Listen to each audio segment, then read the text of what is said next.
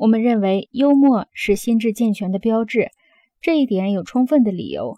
在欢乐嬉戏中，我们又恢复了整体人的天性；而在工作和专业生活中，我们却只能用上整体人的一小部分天性。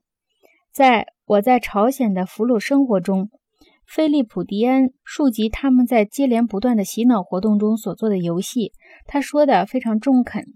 接着有一段时间，我只好停止看那些书，停止练习俄语，因为由于学习俄语，那种荒唐和经常听见的断言竟然开始留下了印记，开始找到了共鸣。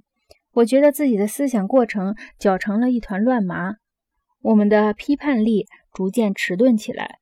突然之间，他们却犯了一个错误，他们让我们看史蒂文森英文版的《金银岛》。我又可以在读马克思的书时，老老实实地问自己，不必感到害怕了。史蒂文森使我们感到轻松愉快，于是我们就开始学习舞蹈。游戏是大众艺术，是集体和社会对任何一种文化的主要趋势和运转机制做出的反应。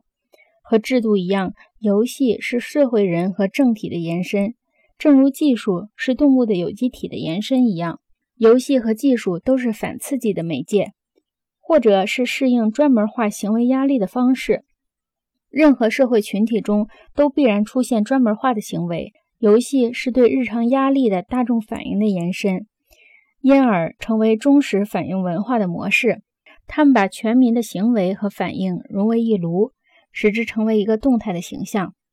一九六二年十二月十三日。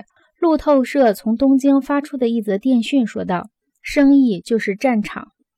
日本企业家圈子中最近的热潮是研究古典军事战略和策略，以将其用于企业的运筹之中。